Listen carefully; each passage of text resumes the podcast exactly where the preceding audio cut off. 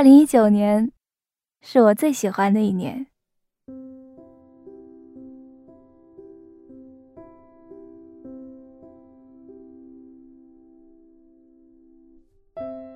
去了大大小小的剧场，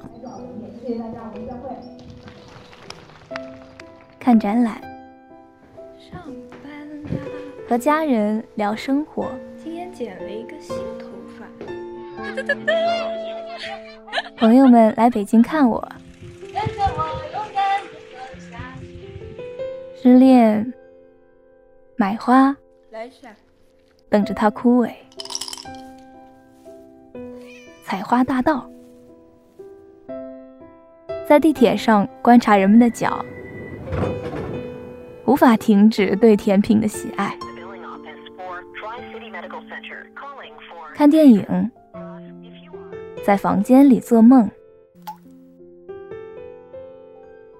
对鸡蛋使用暴力。黄桃罐头总是黄色的。春风沉醉的夜晚，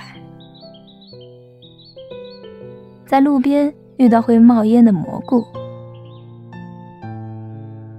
等待拥抱，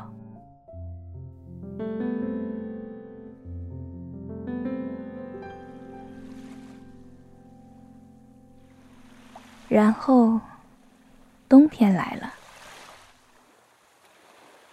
一九年的安宁与幸福。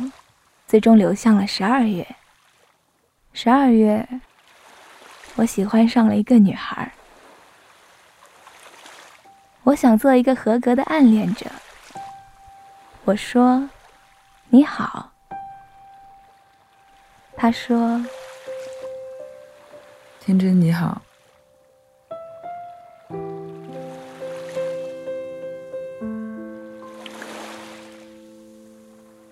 它是谜语，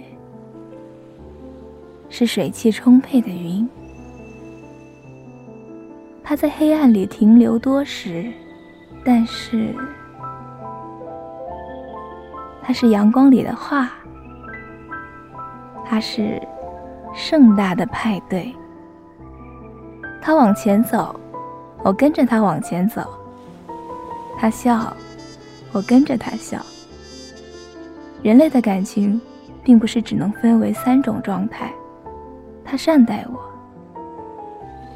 他赞美这个世界，赞美松鼠，赞美猫，赞美女孩。他会炒很嫩的鸡蛋和苦瓜，把食材归置整齐，在早上喝咖啡，在下午喝青汁。他研究猫咪的各种形态。然后找不到原因。他吃樱桃，壮丽的樱桃。他是优雅的，他混乱，他有序，他坚硬，他柔软，他世俗，却也纯粹。我总是在他的眼里看到宁静，还有我不了解的热情。看理想电台，我是天真。希望我刚才的独白没有吓到你。它是我在一九年末做的一个总结，同时呢，它本来是一个表白的视频（括弧表明自己要放弃暗恋的告白）（括弧结束）。然后我现在把它做成音频分享出来。至于表白结果呢，如果大家关心的话，嗯，game over，明白了吧？其实对于我来说，喜欢上女性是一件比较意外的事情。是初次的体验，因为在此之前，我喜欢的全部都是男性，以至于我不太确定我到底是产生了幻觉，还是我真的产生了这样的感情。不过朋友们都告诉我说，没关系，你只要享受这种感觉就好了。从小到大呢，我的身边都有公开性向的同性恋者，所以在我的意识里面，同性恋还是异性恋。已经成为你喜欢苹果还是喜欢梨子一样容易理解的欲望，而且在我去年来到北京以后，身边的人对于你个人的不同选择接受度是非常的高的。我几乎没有在生活中感受到人们对于同性恋群体的排斥，直到我回家了一趟，为什么一定要嫁给男人？不用和我说那些有的没的，你看看身边是不是男的更厉害？那你受得了别人说你吗？我身边有很多喜欢同性的朋友，我们都不觉得有问题。朋友才不关心你，家人才是最关心你的。你是要把我吓死吗？同性恋就是有病，很恶心，你知道吗？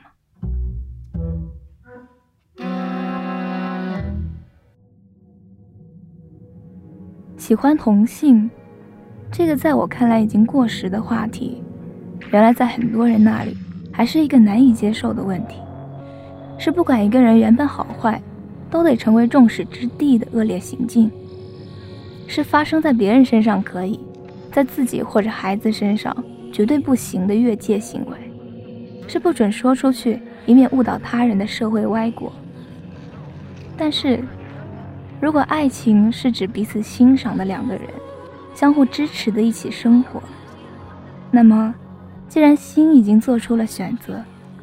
喜欢上的人是男性还是女性，又怎么能成为外人判断爱情是否成立的关卡呢？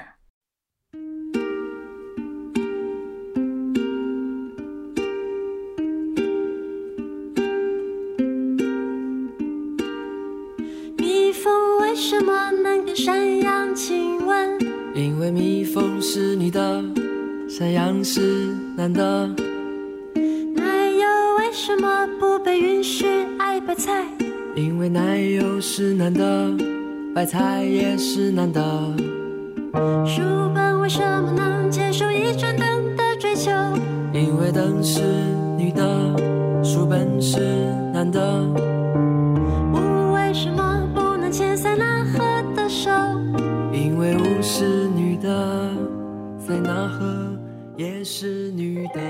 插播一条来自音乐电台的消息。现在我们听到的这首歌名字叫做《围裙》，它来自于一部音乐舞台剧《梁祝的继承者们》。歌词呢是林奕华导演亲自写的。他在歌里不停地问 A 和 B 为什么能够在一起，然后把答案简单的总结为 A 是男的，B 是女的，马上就让你产生了疑问：真的是这样吗？好像不太对。除了讨论爱情和性别的关系这一方面，歌里也用很简单的比喻来举例男女之间存在的问题。猫咪，男的；鲤鱼，女的。为什么男的总是把女的吃掉？站着，女的；盔甲，男的。为什么男的总是为女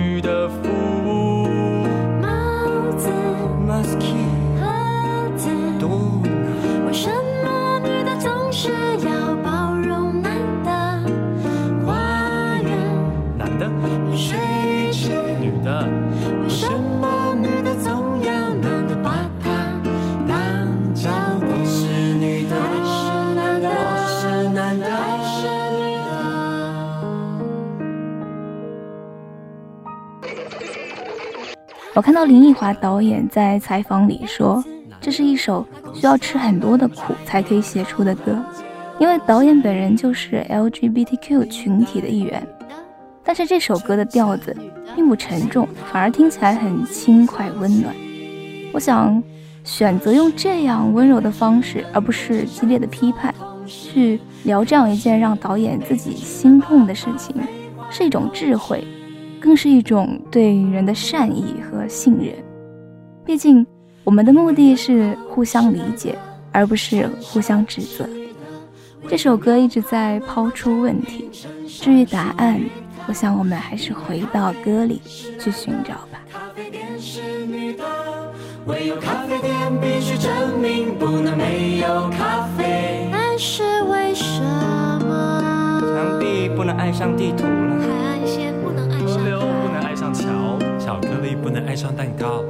让人在一起的是性格，把人分开的是性别，看不见的是性格，看得见的是性别。谁是男的？谁是女的？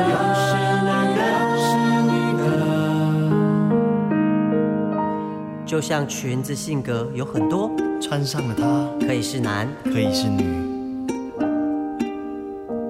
就像你我身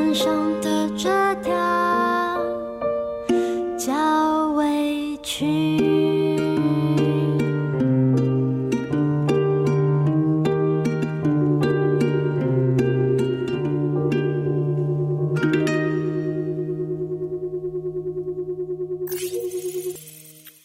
好收，客串了一下音乐电台主播。其实，在很长的一段时间里，或者说，在我自我认知为异性恋的时期，这首歌我都只听懂了一半，听懂的是关于同性恋的那一半。而对于歌里面谈论的异性恋问题，为什么女的总是要包容男的？为什么男的总是为女的服务？我反倒没有多大的感觉。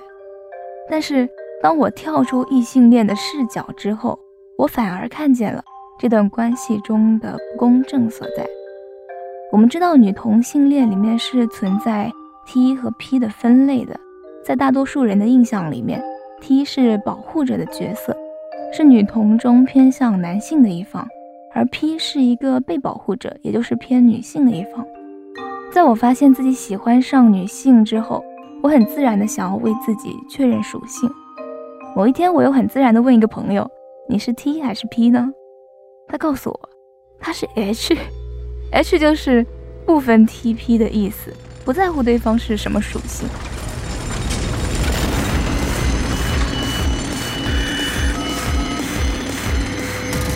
我是在这个时刻突然意识到，原来同性恋也可以不分 T 和 P，不必有谁保护谁的状态。然后我就开始思考。为什么两个本身性别相同的人会去区分谁偏男性，谁偏女性呢？既然已经跳出了性别的框架，又为什么还要再给自己限制一个框架，来区分出所谓的男女呢？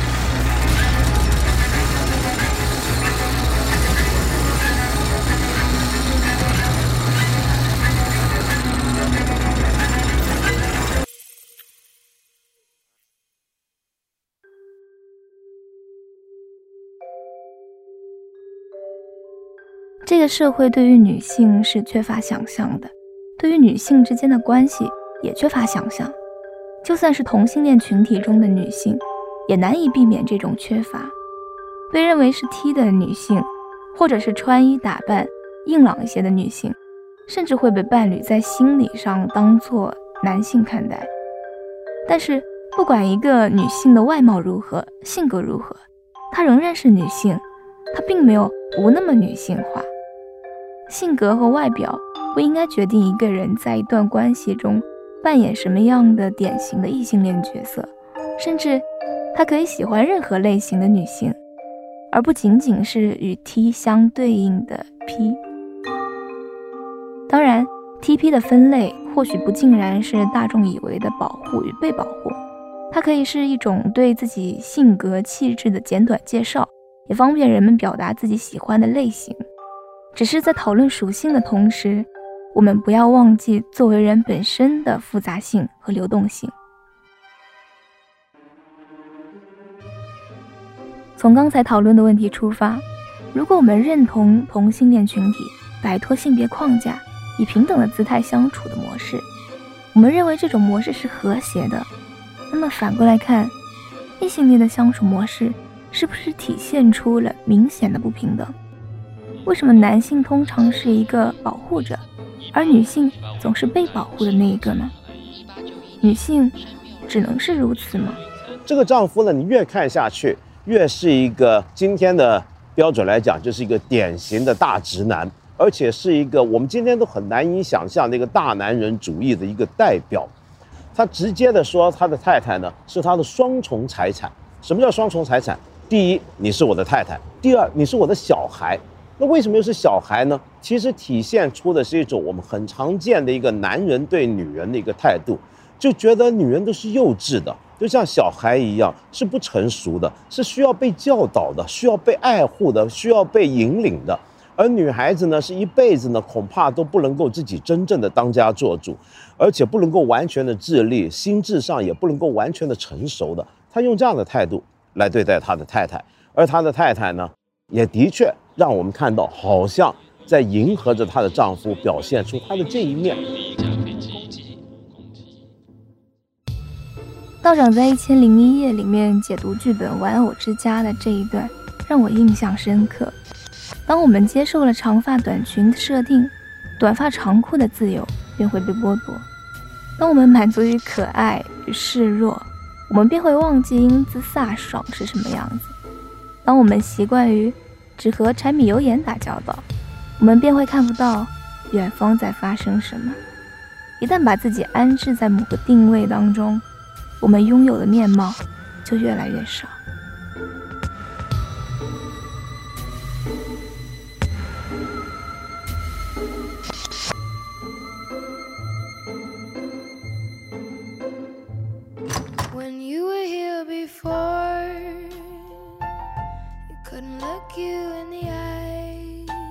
之前读周宝松先生的《小王子的领悟》，在里面看到这样一段话。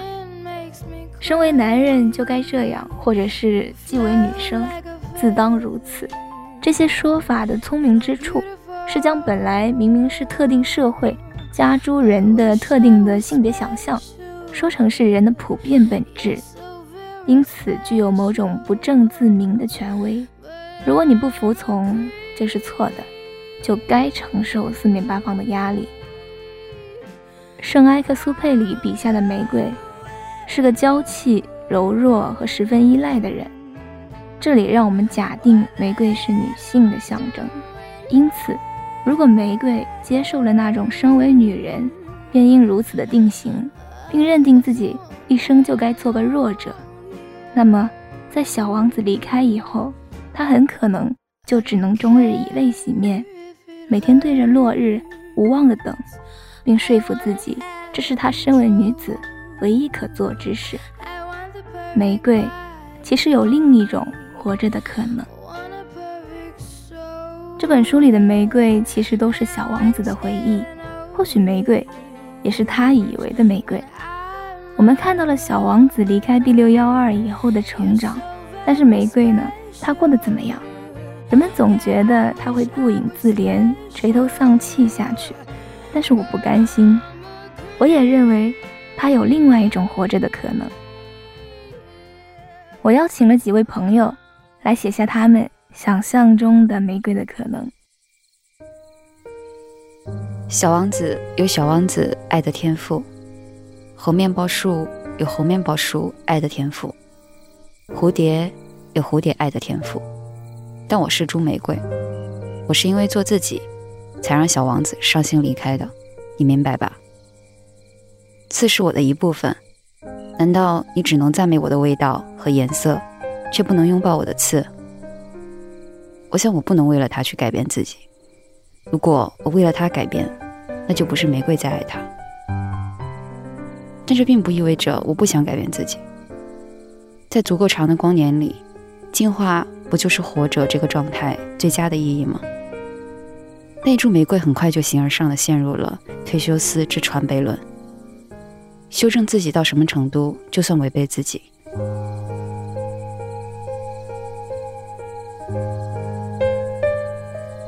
现在小王子走了，我的时间从他走的那天就已经归零。现在我有足够的时间去想这个问题。第四天的时候，我试着将花瓣收了起来。第二十八天，我不再为我是一朵玫瑰而大惊小怪。那之前，我常常哭泣。第三十二天，我的第一根刺长进了身体。第六十七天，我的第二根刺长进了身体。第八十九天，我的第三根刺长进了身体。第一百零一天，我的第四根刺长进了身体。现在我是根光秃秃的玫瑰了，我不是小王子的玫瑰。第三百一十六天，我的根很快就缠绕在了一起，从前的十多根。变成了现在的三根。第三百五十八天，我把根从泥土里面伸了出来。这之后，我花了挺长的一段时间去适应空气。再然后，不知道是哪一天，一朵云来到了我的寂静里，我跳上了云，离开了小王子的星球。接下来就是漫游，行星一晃而过，彗星被银河的潮汐吸引，我和云不言不语。直到某个平凡的一天，我看见一颗红色的星球。云要去远方，我不会要求他为我停住。我们祝好，告别。直到这时，我才向他自我介绍：我，玫瑰。我跳下云，触碰到红色的星球。我将根扎进泥土，划破皮肤，重新长出刺。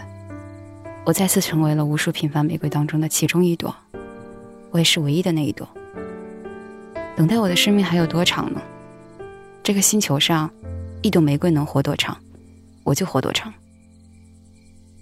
这就是一朵玫瑰在小王子离开之后的故事。其实你看，它和小王子没什么关系。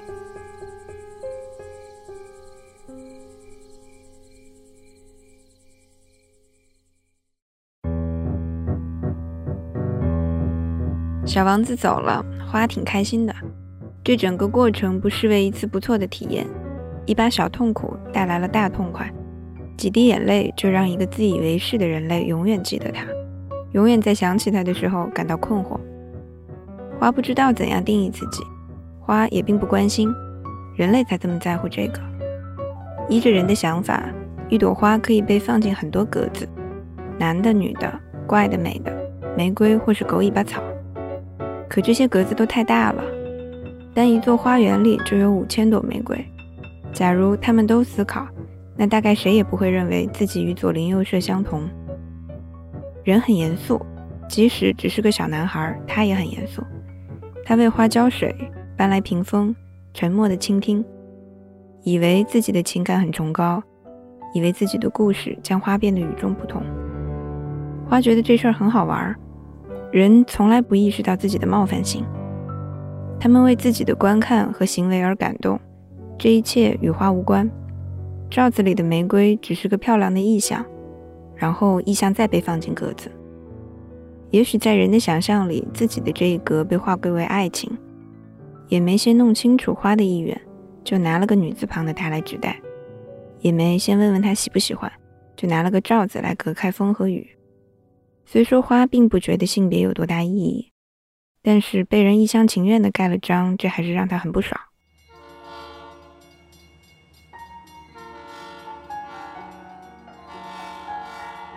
玫瑰的故事就是女性的故事，玫瑰的可能就是女性的可能。希望所有在规范之外的人们，可以无所畏惧的生活在这个世界里。希望我们的表达与爱。都能光明正大。看理想电台，我是天真，我们下次再见。